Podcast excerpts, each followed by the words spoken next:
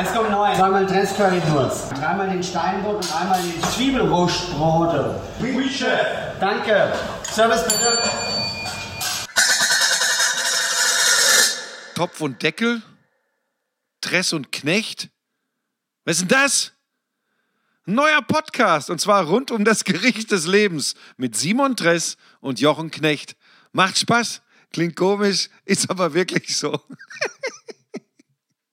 Sobald wir Frank Buschmann mal fürs Mikro kriegen, muss er uns mal die fiese Lache erklären. An uns kann es nämlich nicht liegen. Und damit herzlich willkommen zur nächsten Folge von Topf und Deckel, dem Podcast rund ums Gericht des Lebens. Mit mir am Mikrofon sitzt heute natürlich Simon Dress, der trotz seiner mit der deutschen Nationalmannschaft der Köche erkochten Titel in Sachen Goldmedaille im Vergleich mit unserer heutigen Gästin nur in der zweiten Liga spielt. War das jetzt gemein, Simon? Nein, Jochen, natürlich nicht. Ich habe ja immerhin ein paar Goldmedaillen. Aber wahrscheinlich weltweit niemand, der mit vier Weltmeistertiteln und zwölf Paralympics-Goldmedaillen mithalten kann. Auch wieder wahr. Ähm, und auch vielen Dank für den Hinweis auf meine ausgefallene Sportkarriere. Umso schöner, dass sich so jemand die Zeit genommen hat, sich von mir und meinem Team kulinarisch verwöhnen zu lassen. Und schon sind wir ganz nah dran am Gericht des Lebens. Herzlich willkommen, Verena Bentele. Ja, schönen Dank für die Einladung und hallo und vielen Dank für natürlich die Einladung zum Gericht des Lebens. Ich hatte noch nie einen Podcast, wo es ums Essen geht und wo ich auch noch was zu essen kriege. Das werde ich zukünftig wohl bei mir in Berlin auch einführen müssen. Da freuen wir uns sehr daraus, darauf. Verena, der Simon hat es vorher ganz kurz erwähnt. Ähm, du hast dich vor allem als Sportlerin in die Herzen der Menschen gekämpft, geschossen und gefahren, muss man ja äh, korrekt sagen. Du hast als blinde Biathletin und Langläuferin vier Weltmeistertitel und zwölf paralympische Goldmedaillen eingesammelt. Fünf davon alleine 2010 bei den Winterparalympics. Nebenbei bist du dann auch noch den Kilimanjaro hochgekraxelt, hast diverse Preise und Auszeichnungen eingesammelt, Literatur, Sprachwissenschaften und Pädagogik studiert, warst vier Jahre lang die Behindertenbeauftragte der Bundesregierung, leitest seit 2018 den Sozialverband VDK und hast gerade auch noch ein zweites Buch veröffentlicht. Wir denken neu, damit sich Deutschland nicht weiter spaltet, so der Titel. Also mir würde alleine schon deine Sportkarriere als Lebensleistung völlig ausreichen. Dir aber ganz offensichtlich noch lange nicht. Woher kommt dieser, dieser beeindruckende innere Antrieb? Also ich bin ja schon eine Weile mit dem Simon befreundet. Das darf jetzt hier der Zuhörer und die Zuhörerin sicherlich wissen. Wird dem Simon nicht ganz so arg sein. Ich glaube, das ist das, was uns am meisten verbindet. Wir sind beide ein bisschen unruhig und brauchen immer mal eine neue Herausforderung. Und bei mir ist es schon auch so, dass ich ja schon als Kind immer den Wettkampf gesucht habe. Ich habe mit acht oder neun die ersten Judo-Wettkämpfe gemacht. Ich habe zwei große Brüder, wahrscheinlich war das auch noch so eine Initialzündung, mit denen habe ich immer Wettrennen durchs Haus gemacht und draußen mit dem Fahrrad, bis einer irgendwo dagegen gefahren ist. Also ich äh, habe immer die Herausforderung gesucht und ich brauche ab und zu mal eine, ja, eine neue Herausforderung, muss mich ein bisschen verändern und das ist, denke ich, für mich einer der Antriebe. Und das, was ich jetzt zum Beispiel gerade mache im Sozialverband VDK als Präsidentin, ist für mich wirklich ein absoluter Traumjob, weil es so viele Themen gibt, um die wir uns als größter Sozialverband kümmern. Rente, Pflege, Teilhabe von Menschen mit Behinderung. Das ist wirklich für mich eine ganz, ganz schöne Herausforderung und hat viel mit dem Sport gemeinsam, weil man extrem viel Ausdauer braucht für politische Veränderungen, weil man ein gutes Team braucht. Und ja, der größte Unterschied, würde ich mal sagen, den gibt es aber natürlich auch im Sport ist wie beim Simon in der Koch-Nationalmannschaft, da sind die Goldmedaillen etwas klarer. Die gewinnt man in der Politik ja nicht so einfach. Manchmal wünsche ich mir eine politische Goldmedaille. Also da Kann arbeite ja ich mal kommen. dran. Genau. Verena, du hast ja schon angesprochen, wir, wir haben das Glück und die Freude, das, was mich persönlich dann immer am meisten freut, ist, wenn wir uns sehen, wenn wir wirklich eine jahrelange Freundschaft schon haben und, ähm, und da irgendwie immer auf einer Wellenlänge sind und uns verbindet ja auch die Demeter-Kindheit. Wir beide sind ja von einem Demeterhof, äh, du in Welmutsweiler, ich in Ehstetten. Und im Endeffekt passt auch dein Gericht eigentlich so perfekt eigentlich zu dir, auch zu deinem bodenständigen Umfeld. Und zwar, es sind einfach leckere Kässpätzle. Warum Kässpätzle? Ah, Kässpätzle, also, wo fange ich an? Genau, ich bin aufgewachsen, der Simon hat es gerade gesagt, in Wermutsweiler. Das wird es nicht vielleicht jedem gerade schon was sagen. Das ist ein kleines, mini, mini kleines Dorf in der Nähe von Tettnang am Bodensee. Also erstmal eine super Gegend, in der ich aufwachsen durfte. Man hat alles, man hat die Berge vor der Haustür, den Bodensee. Also fürs, für eine Sportkindheit und für Naturverbundenheit ist es wirklich total schön gewesen, da aufzuwachsen. Und meine Eltern haben einen Demeter, einen Biobauernhof seit jetzt wirklich schon vielen, vielen Jahren, seit fast 40 Jahren. Die haben Anfang der 80er umgestellt und bauen seither eben verschiedene Apfelsorten und Hopfen an. Und deswegen war natürlich bei uns zu Hause schon gesundes und gutes Essen ein Thema. Und ähm, ja, und als ich dann irgendwann mit zwölf ungefähr beschlossen habe, Vegetarierin zu werden, war das jetzt erstmal nicht so ein Problem, klar, weil in der Familie, wo man sich mit Essen beschäftigt, sagt da jetzt keiner, äh, willst nicht wieder doch ein Fleisch essen. Aber was ich zum Beispiel schon gemerkt habe, gerade für meine Oma, ähm, war das schon eine Herausforderung, wenn ich dann, ich war im Internat in der Schule für Blinde und wenn ich dann heimgekommen bin, dann war meine Oma immer so ein bisschen am Überlegen, was sie uns, meinem Bruder und mir, der damals auch Vegetarier war, mein einer Bruder, dann was sie uns dann kochen kann. Und da war immer das Erste, was sie uns gefragt hat, willst du Kässpätzle? Und da habe ich immer ja gesagt. Und ähm, das ist für mich wirklich bis heute so, Kässpätzle ist so ein absolutes Gericht von zu Hause, aus meiner Familie, das meine Oma immer gekocht hat, das ich mir immer gewünscht habe. Und jetzt macht es meine Mama für mich. Ähm, oder manchmal mein Bruder, meine anderen äh, Cousinen oder so, wenn ich äh, die mal besuche und die äh, ja, kochen das auch gerne. Und deswegen ist es für mich wirklich so ein Family-Gericht. Und ich bin oft, wenn ich es im Restaurant esse, mache ich schon manchmal, ja, da bin ich dann schon sehr kritisch. Gell? Also mhm. wenn dann da irgendwie die Spätzle nicht gescheit sind, wenn das so lange sind und keine Knöpfle, wenn der Käse eher so ein junger Gouda, der nach nichts schmeckt oder so. Da kann man schon viel falsch machen. Also Kässpätzle muss man schon können. Da sind wir nämlich auch schon mitten im Thema. Weil, äh, Uiuiui. Oh, oh.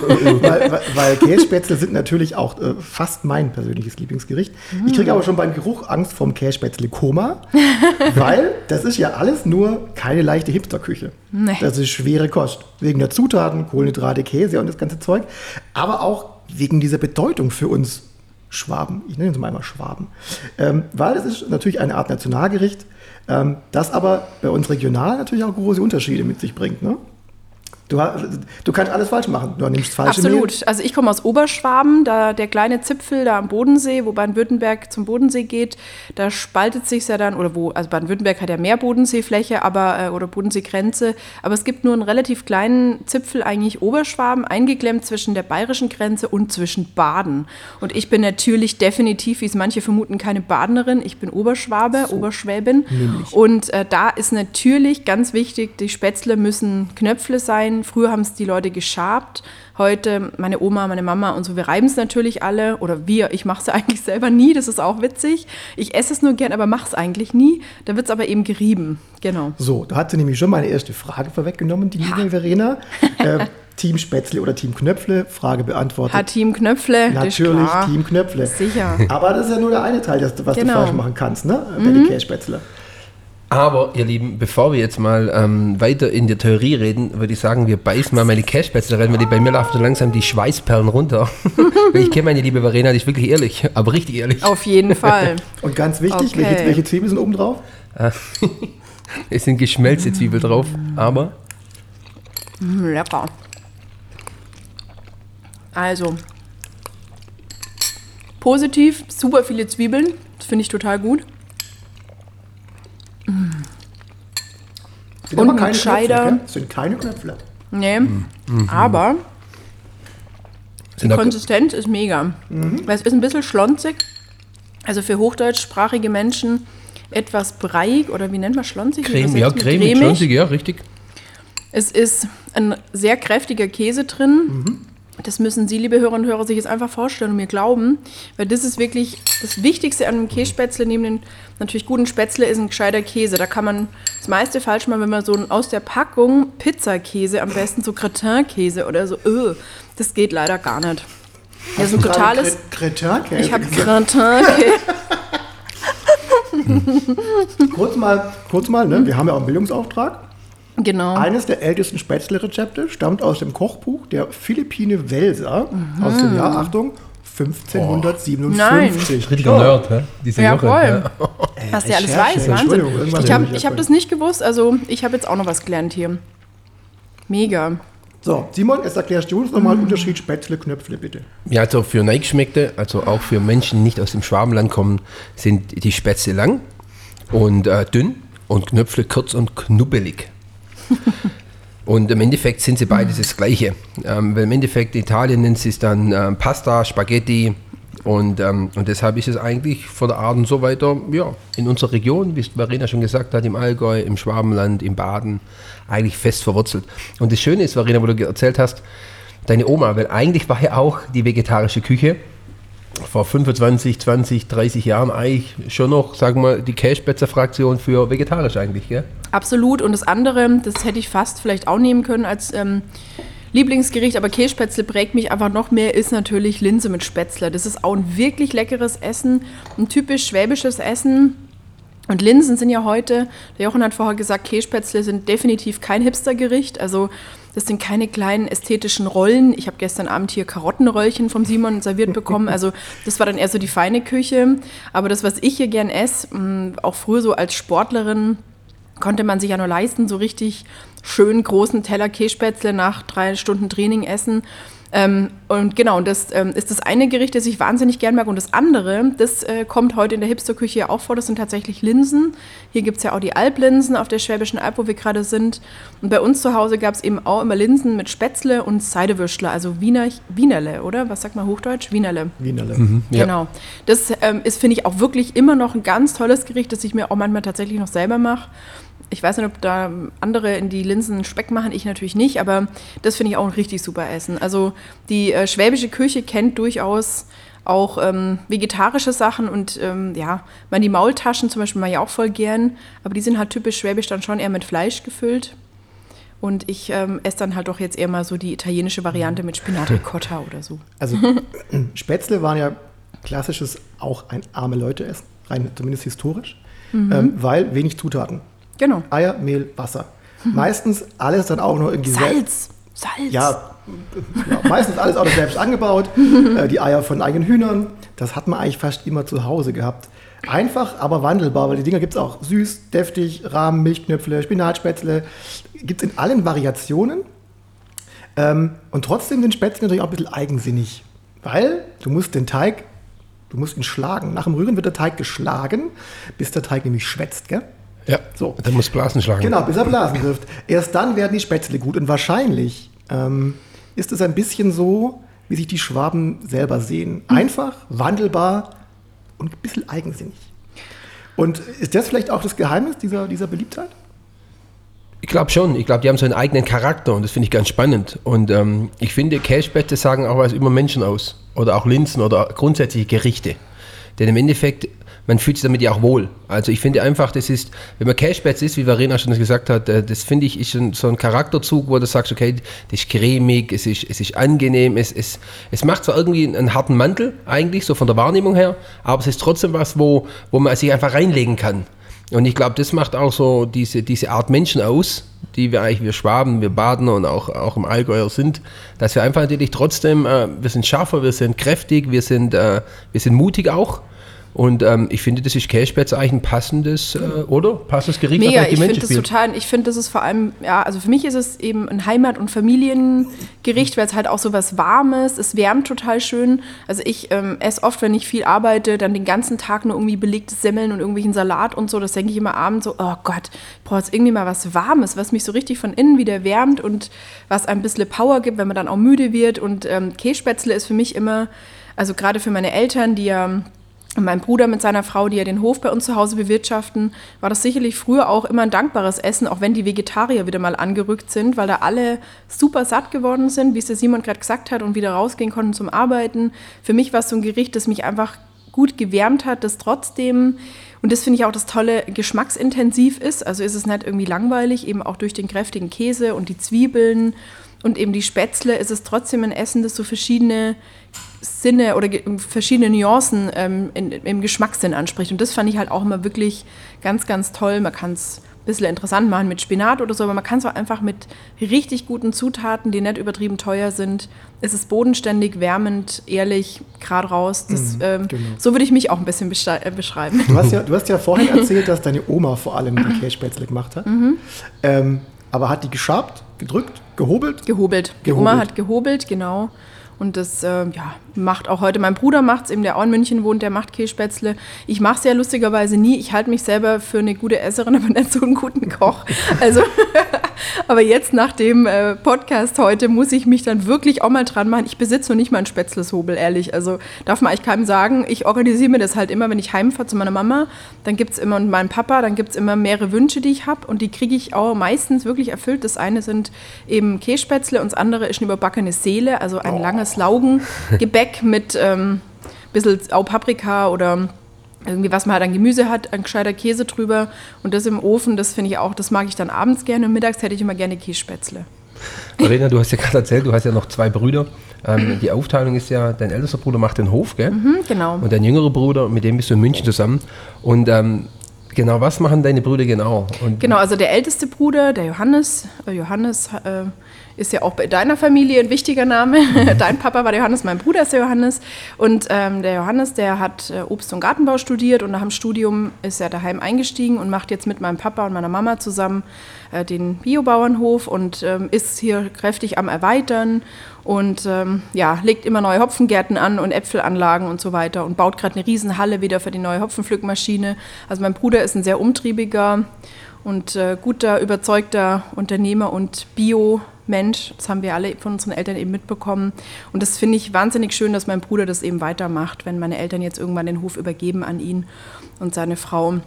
Mein zweitältester Bruder, also ich bin jüngste von uns, und mein zweitältester Bruder, der wohnt genau wie ich auch in München und ist Beamter geworden. Der hat nach dem Studium angefangen im Wissenschaftsministerium als Beamter, als Verwaltungsbeamter zu arbeiten. Also hat so einen ganz soliden Job. Meine beiden Brüder sind so solide und ich bin die, die alle paar Jahre was ganz anderes macht. Ich bin die Jüngste und bin ein bisschen, was hast du gesagt, mutig, der Schwabe. Ähm, ein bisschen mutig und ein bisschen verrückt. Ich mache immer wieder auch mal was ganz anderes und mir gefällt es total gut, wenn ich immer eine neue Herausforderung habe und mich wieder, vielleicht ein bisschen wie im Wettkampf, wieder neu eindenken muss, wieder Sachen neu lernen muss. Das finde ich spannend, das mag ich sehr. Und das ist auch sicher was, was natürlich bei meinen Eltern auch prägend war, wenn, wo die Anfang der 80er ähm, war mein Papa der Erste, glaube ich, der sogar Biohopfen angebaut hat. Da war halt nur nicht alles in irgendeiner wissenschaftlichen Literatur gestanden. Der musste ganz viel selber rausfinden, experimentieren hatte natürlich auch Rückschläge bei den Äpfeln und bei den Hopfen. Also das war sicherlich am Anfang auch gar nicht so leicht. Und Bio-Anbau bei unserem Bodensee war damals, war mein Papa auch so ein bisschen der Spinner in der Gegend. Er und noch so ein paar andere. Ähm, es war ja noch nicht so eben hip und schick, wie das heute ist, wo die Leute alle selbstverständlich zum Äpfel kaufen kommen. Ähm, und das ja wirklich für viele Leute ja zum Glück einen Stellenwert hat. So war das damals überhaupt nicht. Und das finde ich echt super. Also das habe ich sicherlich auch gelernt. Ein bisschen den Mut und ja, und natürlich auch ein soziales Engagement. Mein Papa war auch immer engagiert im Roten Kreuz oder ist es bis heute. Der ist politisch engagiert und ist Ortsvorsteher bei uns. Und das habe ich mir, denke ich, auch so ein bisschen abgeguckt. Ja, das absolut. Das ist ja auch, denke ich mal, auch den Antrieb jetzt gerade in deiner aktuellen Position, wo du dich als Präsident des VDKs natürlich auch, auch viel bewegen willst. Und ähm, ich glaube, da ist der Ursprung natürlich ganz klar in der Familie und im, im, ja, im Zusammenhalten des, des Miteinander. Ähm, ich will noch ganz kurz zwischengrätschen, wenn wir natürlich nachher auch noch weiter zum Gericht und natürlich auch äh, zu deiner Karriere kommen und zu deinem politischen Engagement. Verena, du bist ja wirklich seit Kindheit Vegetarierin. Jedoch äh, gab es mal eine Ausnahme. Und zwar eine ganz äh, tolle und spannende Ausnahme. Erzähl mal die Geschichte mit dem Bambi. Dass ich Bambi gegessen habe. Okay, erzähle ich gerne. Also genau, mein Bruder hatte irgendwann, mein mittlerer Bruder Michi, hat einen Vortrag gehört über Tierhaltung, hat mir davon erzählt. Und äh, da war ich zwölf, Michi 13 und ich habe damals mir das angehört und da ich eh nie gerne Fleisch gegessen habe, immer nur so ein bisschen mal eine zarte kleine Schweinelende oder so, äh, habe ich dann damals gedacht, ja, irgendwie kann ich mir das dann auch sparen. Also wenn die Tiere so schlecht gehalten werden, äh, wie das in der Dokumentation und im Vortrag erzählt wurde, dann möchte ich das nicht mehr. Und dann haben mein Bruder Michi und ich aufgehört, Fleisch zu essen. Und das haben ja viele damals so in der Pubertät, gab es ja viele vegetarische Phasen von äh, Jugendlichen. Und das hat, glaube ich, meine Familie auch gedacht, naja, das ist halt so eine Phase, kein Problem, machen wir ja alles mit. Und die Phase hat aber sehr lange gedauert, ähm, dauert bei mir ja bis heute. Ähm, aber eben, ja, das war bis 2010 auch für uns beide klar, für meinen Bruder und ich, dass wir eben kein Fleisch essen. Irgendwann habe ich Fischessen wieder angefangen, weil mein Trainer in der Nationalmannschaft immer gesagt hat, er fände es doch gesund, wenn ich ein bisschen Fisch essen würde und es schmeckt mir auch. Also habe ich dann irgendwann wieder so ein bisschen mal angefangen, Fisch zu essen. Gut. Aber kein Fleisch, bis ich 2010 in Vancouver fünf Goldmedaillen gewonnen hatte bei den Paralympics und danach nominiert war für den Bambi. Und da habe ich gedacht, okay, Bambi-Verleihung, ich bin da wahrscheinlich nominiert und weiß aber dann dort erst, ob ich den Bambi kriege oder nicht. Dann habe ich mit meinem Bruder eine Wette abgeschlossen. Der hat gesagt, okay, wenn du ein Bambi gewinnst, esse ich ein Reh. Und du am besten auch. und dann äh, habe ich das Bambi gewonnen in der Kategorie Sport und äh, bin dann da mit diesem schönen kleinen Reh heimgegangen und habe meinem Bruder gesagt, okay, und jetzt wird das hier eingelöst, jetzt wird hier ein Rehbraten gegessen. Wir sind dann natürlich essen gegangen, weil keiner von uns Reh kochen konnte.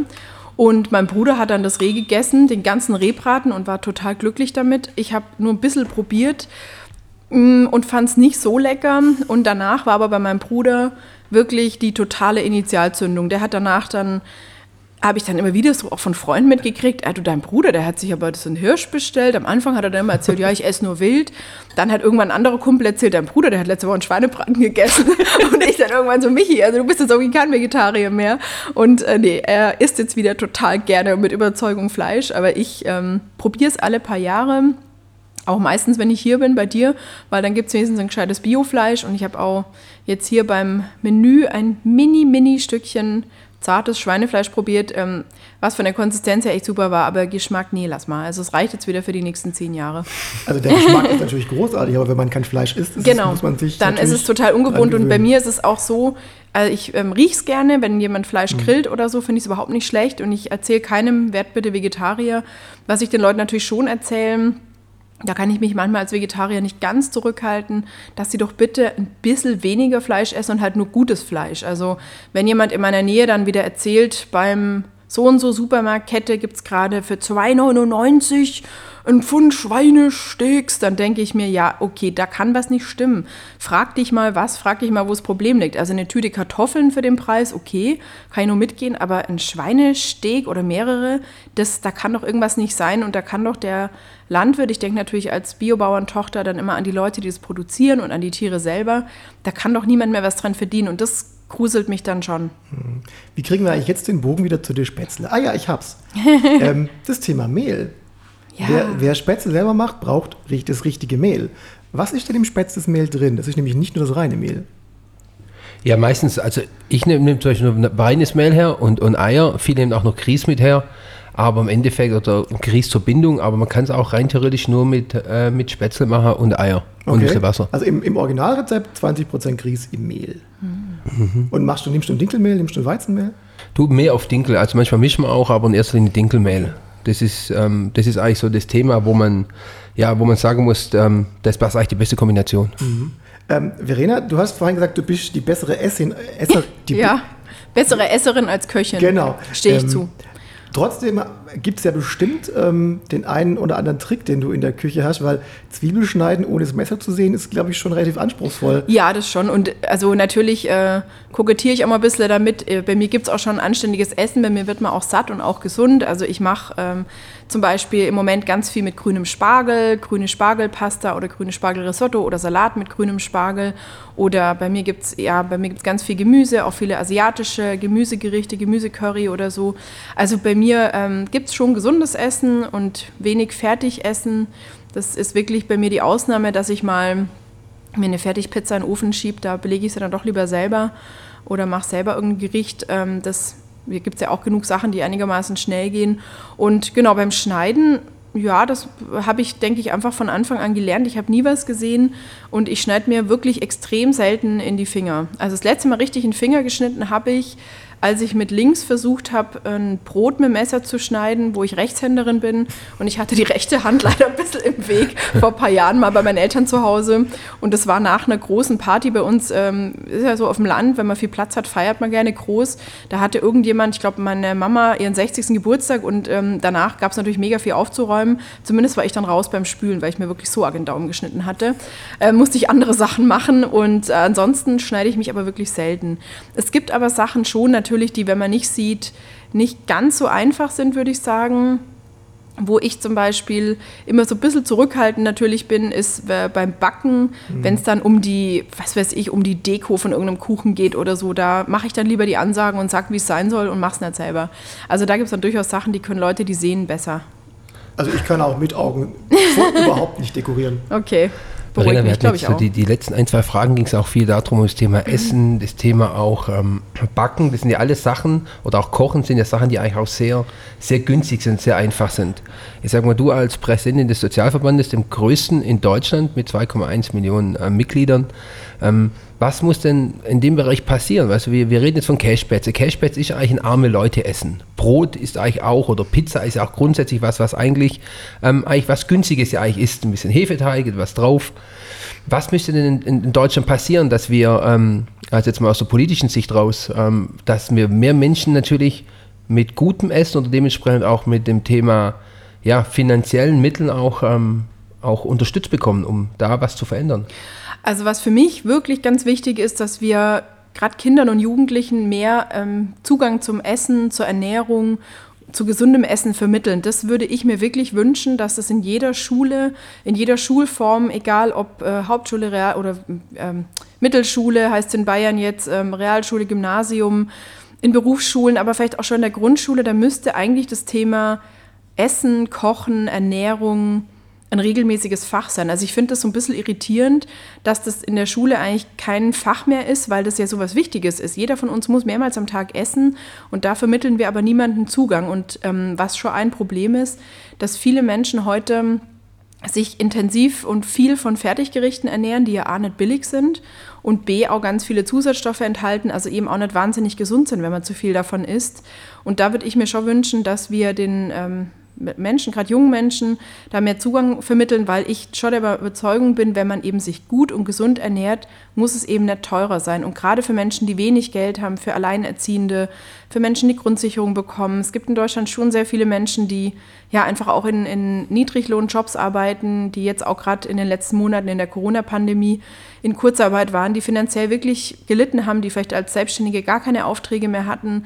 Da ist das Thema Essen wirklich eins, an dem man eben nicht sparen sollte, indem man sich nicht mehr gesund ernährt, sondern indem man, an dem man sparen könnte, indem man sich eben besser ernährt und eben vielleicht dann tatsächlich das Fleisch, habe ich jetzt von dir gestern gelernt, die Formulierung, pass auf, dass das Fleisch nur die Beilage ist. Fände ich super, dass man ein, zweimal in der Woche ein Fleisch isst, aber ansonsten eben mit Gemüse, mit Reis, mit ähm, Hirse, mit, mit solchen Geschichten kann man sich wirklich super gut ernähren und es ist nicht teurer. Aber dazu müsste es wirklich in der Bildungspolitik ähm, den Leuten mehr Zugang vermitteln und man müsste natürlich auch, ja, gerade wenn es ähm, darum geht, wie, ja, wie man die Leute eben auch unterstützt, wenn sie eben vielleicht weniger Geld haben, dass man vielleicht dazu dann auch nochmal Kurse anbietet. Also das fände ich wirklich auch eine schöne Sache, den Leuten mehr vermitteln, wie kann es eben gehen ohne dass es immer die Fertigpackung oder die Fertigdose Ravioli sein müssen. Das sind wunderbare Sätze.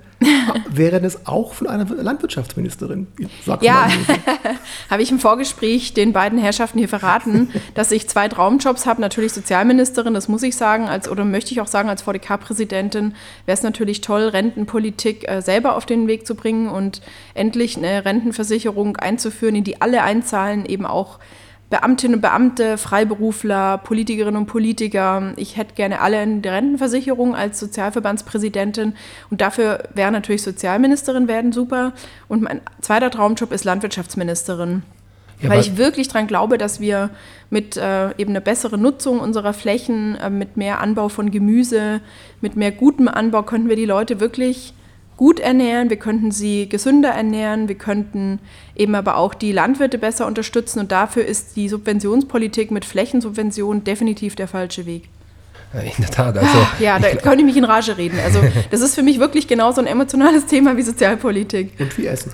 Aber eigentlich, eigentlich wärst du wirklich ähm, um jetzt sagen wir mal wirklich äh, den Werbeblock auszupacken für zwei deine Berufe, aber als Landwirtschaftslerin wärst du eigentlich perfekt geboren, weil die Zukunft äh, geht vegetarisch. Du bist Vegetarierin, man muss im Endeffekt auch, auch den Bauern aufzeigen langfristig, dass, äh, dass der Anbau von Massentierhaltung äh, auf Dauer nicht mehr funktioniert. Es, wir werden bis 2040 werden nur noch 60 Prozent, äh, wird 60 Prozent äh, pflanzliche Produkte gegessen, nur noch 40 Prozent Fleisch.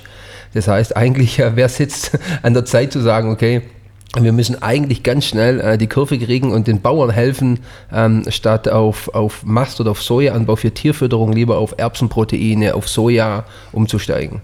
Das Gute ist, die Verena ist noch jung. Die kann ja erst Sozialministerin werden und dann Landwirtschaftsministerin. Das ist ja noch. Ja, schauen wir mal, ob irgendwas davon Erfüllung geht. Aber was wirklich für mich ja immer eine, ähm, eine spannende Frage ist, natürlich auch, wie die Themen zusammenhängen. Wir haben viele junge Menschen, die sich für ähm, den Klimawandel oder also für den Stopp des Klimawandels einsetzen, für ein besseres Klima, für eine gute Umwelt. Und da hängen ja viele Themen einfach zusammen. Das Thema Sozialpolitik. Wie sind eigentlich gleichwertige Lebensbedingungen zu schaffen? Wie kann man Armut vermeiden? Also die Bekämpfung von Armut ist für mich einfach ein wichtiges Thema. Und das hängt für mich auch schon unmittelbar mit dem Thema gesundes Leben zusammen und wie gehen wir eigentlich mit unserer Umwelt um. Also das ist für mich auch in den letzten Jahren immer mehr äh, zur ähm, ja, oder habe ich mich viel mit beschäftigt, wie die Themen halt auch zusammenhängen. Also wie kann man zum Beispiel Ernährung äh, so organisieren und äh, dass es auch finanzierbar ist für viele Menschen, dass es eben nicht, wie es früher oft war, dass der Bioladen für die Intellektuellen Besserverdienenden war. Wenn ich jetzt in München, wo ich wohne, in den Bioladen gehe, ähm, finde ich schon, dass man jetzt so ein bisschen feststellt, dass das auch sich ein bisschen ändert, dass man auch mal Azubis oder Studenten, Studierende da sieht, ähm, dass wirklich Jüngere und Ältere da zu finden sind. Natürlich kommen viele auf den Bio- Trip, will ich mal sagen, wenn sie dann auch Kinder kriegen. Das ist ja auch gut. Der Zeitpunkt, wenn man das ähm, merkt, da kann man jetzt mal tolerant und flexibel sein. Aber ähm, dass es immer mehr Leute merken, finde ich, und ähm, dann Zugang zu finden, das finde ich gut. Aber die Preisfrage ist natürlich für viele Menschen gerade mit weniger Geld natürlich schon eine entscheidende. Und dann muss man sich halt irgendwann entscheiden. Wenn man sagt, okay, ich gebe den ich gebe das Geld aus. Zum Beispiel habe ich neulich in München Bio-Erdbeeren gekauft. Puh, die sind schon nicht günstig. Also da muss man sich dann echt überlegen, ob man danach sich halt auch noch das Schweinesteak oder den Rinderrücken oder was kauft. Jetzt nicht ich, deswegen kaufe ich ja die Erdbeeren. Aber ähm, das glaube ich, da müssen sich irgendwann die Leute halt auch aktiv dafür entscheiden. Und an dem Punkt da ein bisschen Bewusstseinsbildung betreiben. Da trägst du ja deinen Teil bei, Simon, oder ihr mit dem Podcast jetzt und du mit deinem Restaurant, wo du nur Sachen aus der Umgebung hier auch äh, an deine Gäste ähm, ja, gibst und oder sie damit satt machst. Das finde ich wirklich eine, eine ganz, ganz spannende Diskussion, wo ich hoffe, dass man auch mehr Menschen einfach dafür gewinnen kann, jung und alt. Wahnsinn. Ja, brutal. ja, das ist wirklich, es ist ein ganz, ganz tolles Thema, finde ich. Also wir beschäftigen uns im VDK mit der sozialverträglichen Mobilitätswende, das betrifft ja heute alle Bereiche. Also auch, ähm, wie zum Beispiel Verkehr irgendwann organisiert wird, dass wir nicht so weitermachen können, dass jeder mit seinem, äh, gerade in der Stadt zum Beispiel, mit seinem eigenen Auto fährt, ist klar. Wir können auch nicht so weitermachen, dass jeder auf dem Land, der alt ist und kein Auto mehr fahren kann, oder alle Kinder oder Menschen mit Behinderung wie ich, die jetzt nichts sehen, dass man sich auf dem Land gar nicht bewegen kann. Das wird alles so auch nicht weitergehen können wenn man das irgendwie sozialverträglich will. Und das ist für mich eigentlich die sozialverträgliche Ernährungswende oder so. Das fände ich ein, ist echt ein schönes Thema für eine Landwirtschaftsministerin. Ein großartiges ähm, Wort, um in den Endspurt zu kommen. Verena, wir spielen zum Schluss traditionell unser Küchen-ABC. Der okay. Simon hat 26 Memory-Kärtchen mhm. in der mhm. Hand. Ähm, ich mischle gerade. Mischel mal. Die, die drückt er dir gleich äh, in genau. die Hand und ich möchte dich bitten, ähm, zehn Kärtchen zu ziehen. Okay. So, Verena, ich gebe Und die einfach zum Simon ja. dann wieder rüber zu schieben. Das sind jetzt genau die Kärtchen. Ich habe sie schön Simon gemischt. hat gemischt. Ich habe äh, notariell das beaufsichtigt. so. Also. Eins. Willst du gleich alle auf nee, einmal? Nee, alle? alle auf ja, einmal. oder zum alle auf einmal. Alle auf einmal. Alle auf einmal. Okay. Zwei, drei, vier. Bisschen mal wieder von zwischendurch. Fünf. Wie hältst du dich eigentlich fit nach dem Ende deiner Karriere? Ähm, ich ähm, gehe joggen, Fahrrad fahren. Ich gehe gern wandern. Ich will heute noch ein bisschen über die Schwäbische Alb laufen. Ich ähm, gehe, wie viel haben wir jetzt? Noch zwei brauche ich noch. Genau. Und zehn. Gut, ähm, genau, also ich versuche schon noch regelmäßig Sport zu machen. Das tut mir auch wahnsinnig gut. Das ist für mich total entspannend, wenn ich zum Beispiel nach einem harten Arbeitstag joggen gehe. Das ist für mich das Schönste. Gehst du alleine joggen? Nee, ich gehe mit jemandem joggen. Da brauche ich tatsächlich Unterstützung von Freunden, die dann mit mir mit so einem kleinen Bändel verbunden sind. Oder wenn ich in Berlin zum Beispiel arbeite, habe ich da in meiner Wohnung ein Laufband, weil ich da einfach mhm. flexibler sein muss. Ich, für mich wäre es ein Albtraum, mit Verena Bentele joggen zu gehen. Du bist, eh viel, du bist eh viel schneller als der Rest der Republik. Naja, also das wäre mal der nächste Podcast, Joggen mit Verena. ja, den macht, den macht Aber dann der, lieber Essen mit Simon, Joggen, okay. Genau. Den macht der Christian Tress dann. Der, viel joggen, ja. Dann, das wäre wirklich eine gute Überschrift. Joggen mit Verena und Cashbätte to go. Ja, genau. Und Simon und ich hecheln hinterher. So, so. der Simon so. hat die Karten. Okay. Ähm, da stehen immer Wortpaare drauf, also okay. Beispiel Bratwurst ja. oder Baklava. Du entscheidest dich und wir... Okay Mhm. Schauen wir mal, was dabei cool. rauskommt. So, also wir sind bei A angekommen. A wie anrichten oder Absturz? Ups, äh, Absturz. äh, für Politiker ist ganz gefährlich. Nee, ich bin eher so, also jetzt nicht abstürzen immer, aber ich bin schon eine, die gerne auch mal, wenn es abends lustig ist, dann auch mal gerne länger bleibt. Der Simon hat gestern Abend gepostet, dass ihr beide das Restaurant abgeschlossen habt. Richtig. Richtig. So, weiter geht's. so, Quiche oder Quarktasche? Hm, Da würde ich die Quiche nehmen. Bei mir ist es ganz witzig, ich esse schon gerne süß, aber ich habe in den letzten Monaten, musste ich ja wie alle natürlich viel kochen und habe meine Liebe zur Quiche und wirklich natürlich mit selbstgemachtem Teig und so entdeckt und habe äh, ganz viele Quiche-Variationen ausprobiert. Aber so richtig schöne, mit viel Material drauf. Halt Mit ohne, viel Ohne Speck Material, halt. mit, ohne Spe mit ohne Speck, nee, ohne Speck, mit äh, vielen Eiern und äh, saurer Sahne und so, aber genau immer mit Spinat, Lachs, äh, Ricotta, also immer super. Schön. Tee wie Tapas oder Tafelspitz? Äh, oh. Also, naja, Tafelspitz, Tafelspitz natürlich fällt aus, nicht. ne? Das fällt aus, genau. Deswegen, nein, ganz klar Tapas. Also, ähm, Tapas mag ich mega gerne. Ich habe lange in München in einer Wohnung gewohnt, wo nebendran eine Tapas-Bar war. Und ähm, da saß ich oft und gerne abends und habe mich durch die vegetarischen und Fischtapas geschlemmt. Z wie Zimtschnecke oder Zwiebelrostbraten? Oh, Das Zimtschnecke, ne? mega, mega, mega. Ich liebe Zimtschnecken. Also solltest du die auch machen können, will ich im nächsten Podcast oder irgendwann mal eine Zimtschnecke. Ich kaufe auch in Hamburg, wenn ich da bin, mir immer ein Franzbrötchen Ja, und danke. Oh. gucke immer, wo es gute Zimtschnecken gibt. Auch das ist ganz schwierig, weil ich bin, deswegen war es vorher bei der Quarktasche ein bisschen schwierig, ob süß oder salzig, weil ich mag schon sehr gerne süß. Bei der Quarktasche ist das Problem, da machen manche Leute leider Rosinen rein. Ich finde Rosinen ganz schlimm. Und bei der Zimtschnecke, die darf halt nicht so zuckrig und beppig sein, also klebrig sein.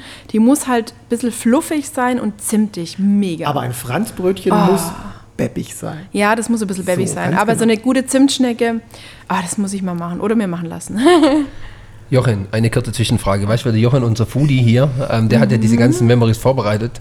Und jetzt kommt schon wieder so eine Frage. Also kommen noch mehr so blöde Fragen. Entschuldigung. Okay. Omelette oder Ochsenzunge? Sehr einfache Sache, Omelette. Ähm, aber natürlich, der, der Simon sagt Omelette, ich sage Omelette. Natürlich ja Omelette. Also ich würde lieber ein Omelette essen, weil ich das überall esse, wo ich es gemacht kriege. Bei mir wird ein Omelette leider meistens ein Rührei am Ende.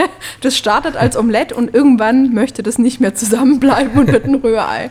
Also bei mir endet das Frühstück aber schon gerne und oft oder das, die Zubereitung mit einem Rührei, das dann auch lecker schmeckt mit Käse und Pilzen und Zwiebeln drin und Paprika. Das mache ich schon sehr gerne am Sonntag. Und gelegentlich will es auch Omelette bleiben. So, jetzt haben wir Xanthan oder Xylit? Die haben wir immer die Karte. Ich weiß nicht, warum die Leute die immer ziehen. Aber echt. Also dann natürlich äh, Xylit. Ja, Ja. Süß, süß geht immer. Süß geht immer. So, Eintopf oder Eierlikör? Ähm, ah, da würde ich sogar den Eintopf nehmen. Ich finde so einen Linseneintopf zum Beispiel richtig super. Und es ist auch, wenn man viel arbeitet, eigentlich ein relativ praktisches Essen. Ich äh, oute mich jetzt wirklich so als bodenständiger Esser, weil da kann man mal so einen ähm, gescheiten Topf Linseneintopf kochen und kann den auch mal zwei Tage essen. Also ich, hab, ich bin gehört zu den Menschen, ähm, ich kann auch mal zwei, drei Tage hintereinander das gleiche essen. Wenn es halt da ist und weg muss, dann esse ich das auch. Ich bin da irgendwie nicht so empfindlich und denke, ich muss jetzt jeden Tag zwingend was anderes haben. Aber wenn Eierlikör vorm Eintopf oder nach dem Eintopf? Ähm, dann nach dem Eintopf und dann auch ein gescheites Glas, weil Eintopf ja auch so ein schweres Essen ein bisschen sein kann. Und so ein selber gemachter Eierlikör ist schon eine leckere Sache. Definitiv. Ja, absolut. Aber Linseneintopf schlägt das noch. So, dann haben wir das M wie Muscheln oder Meerrettich. Meerrettich ähm, würde ich auf jeden Fall den Meerrettich nehmen, obwohl ich Muscheln auch wirklich gerne mag, aber so ein Meerrettich zum Käse oder zum Fisch oder so ist schon eine gute Sache. Und ist ja gut für Durchblutung und fürs ja, Gehirn, total. gell? Und es schmeckt wirklich so ein scharfer Meerrettich. Wir sind auch bei mir die Familie und äh, wir in München, wir sind alle Meerrettichesser. So, auch wieder so eine ganz tolle Frage. Wodka oder Vollkornbrot? Okay, jetzt muss ich den Abschutz immer mal korrigieren. Das ist natürlich das Vollkornbrot. Ich bin wie viele Schwaben ein großer Brotesser. Wissen wir alle, ist auch nicht so super. Man sollte ja auch nicht ähm, sich immer nur von Brot ernähren, aber bei mir gibt es immer Vollkornbrot. Ich kaufe mir eigentlich nie helles Brot, vielleicht mal eine etwas hellere Roggensemmel oder so, aber eigentlich bin ich nicht so der helle Brotesser. Ich mag so ein richtig schönes Vollkornbrot mit vielen Körnern drin richtig gerne. Und zwar auch mit Käse, mit ähm, es gibt so ein Bio-Nutella, wir wollen ja keine Markenwerbung machen, mit Marmelade. Da geht auch alles drauf für mich. Süß, salzig, Vollkornbrot ist super. Sehr schön. Letzte Frage, und zwar haben wir das G wie Gambas oder Gnocchis. Das ist auch schwierig. Ich würde die Gambas ne nehmen. In die Gnocchis rein. In die Gnocchi rein, das wäre super, genau. Äh, ich finde Gambas schon echt auch richtig lecker in Knoblauch und Öl, mit Pasta, mit Gnocchi, mit Risotto im, über den Salat. Also ich bin halt auch, ich mag mega gerne Salat. Ich esse auch abends Salat, würden wahrscheinlich die Ernährungsexperten jetzt auch sagen, ist nicht sehr Oberkracher, aber ich esse auch gerne abends Salat und da passen so ein paar Gambas schon gut drauf. Ja, so riecht es genauso. Verena, wir haben in dieser Folge noch eine kleine Zusatz-Challenge für dich. ähm, dazu müsstest du kurz den Kopfhörer nehmen. Der Simon gibt ihn dir. Weil ähm, meine beiden Kinder, die waren völlig euphorisch, dass ich heute eine blinde Leistungssportlerin interviewen darf und haben zwei Fragen und haben gebettelt, ob du die bitte beantworten kannst. Und ich hoffe, das kriegst du hin. Geht Klar. gleich los. Hallo, ich bin die Emmy und mich interessiert, wie du beim Biathlon in die Mitte triffst. Also Emmy, das ist eine sehr gute Frage und die stellen mir ganz viele Leute, das kann sich mir gar keiner vorstellen. Ich habe ein Gewehr, wo vorne gar nichts rauskommt und da wird von der Zielscheibe ein Signal gesendet, so ein Infrarotsignal nennt man das und das kriege ich als Ton umgewandelt. Und wenn ich dann das Gewehr bewege, dann habe ich einen Kopfhörer auf und höre auf dem Kopfhörer einen Ton. Und wenn ich das Gewehr Richtung Ziel, Mitte bewege, dann wird der Ton ganz hoch, dann wird es so ein Boop. Und wenn ich das ganz hohe Boop habe, dann drücke ich ab und höre entweder ein Boop, dann habe ich getroffen, oder ich höre ein Burp und dann war es der Fehler.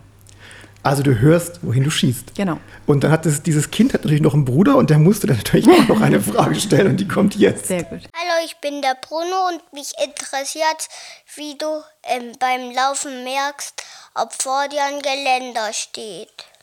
Bruno, das ist auch eine super Frage. Ähm, die ist wirklich schlau. Also wenn ich joggen gehe, dann habe ich jemanden, der neben mir läuft und der hat dann so ein kleines Bändel in der Hand und ich auch. Und dann laufen wir nebeneinander mit Verbindung durch ein Seil und dann kann der mich immer wegziehen, wenn dann Geländer oder eine Laterne kommt. Weil wenn ich alleine unterwegs bin, dann habe ich oft eine Beule am Kopf, weil ich dann doch mal gegen ein Straßenschild laufe, weil ich immer spät dran bin und immer rennen muss mit meinem Blindenstock. Und, und dann habe ich ab und zu meine Beule am Kopf. Und beim Langlaufen da habe ich ja zwei Stöcke in der Hand, kann also mich nicht an einem Bändel orientieren. Da muss der Begleitläufer vor mir laufen und erklärt mir immer mit der Stimme, wo ich hin muss. Der sagt dann hopp, wenn es gerade ausgeht oder links auf 9, links auf 10. Also wie die Uhr funktioniert, so sagt er mir, wo ich hin muss und wie die Kurve ist. So, vielen Dank, zwei Kinder glücklich gemacht. Verena, das war ein großartiger Blick ähm, auf dein Gericht des Lebens und vor allem auch in dein spannendes Leben. Ähm, ich bin mir sicher, du bist für wahnsinnig viele Leute da draußen ein riesiges Vorbild. Für euch da draußen ganz herzlichen Dank fürs Zuhören. Wenn es euch gefallen hat, dann abonniert uns äh, bei der Podcast-Plattform eurer Wahl. Lasst uns eine positive Bewertung da. Empfehlt uns weiter oder meldet euch direkt bei uns und zwar unter topf gerichteslebens.de. Und kommt mal zum Simon zum Essen. Ich wurde gestern hier mega verwöhnt, also meine Geschmackssinne und die Augen äh, meines Mitessers sozusagen. Es lohnt sich, Leute. Schwäbische Alb, Ehestätten. Gell? Der kleine Werbeblock auch noch für hier. Und das muss ich nicht machen, ich werde hierfür nicht bezahlt. Ja, liebe Verena, auch vielen, vielen lieben Dank, dass du dir heute die Zeit genommen hast. Und das Schöne bei uns ist ja wirklich unsere jahrelange Freundschaft äh, lebt Gott sei Dank immer dann von Terminen. Du hast sehr viel an der Backe. Und äh, wenn wir uns selber nicht immer fordern, so wie jetzt, ähm, dann kommen wir nicht zusammen. Aber das Schöne bei Freundschaften, und ähm, das rechnen wir sehr hoch an, ist einfach, äh, auch wenn man sich mal wieder ein, zwei Jahre nicht mehr gesehen hat, man freut sich immer, wenn man sich in den Arm nehmen darf. Das ist super. Wunder- Dankeschön für die. Einladung. Vielen Dank. Ciao. Danke, danke. Tschö.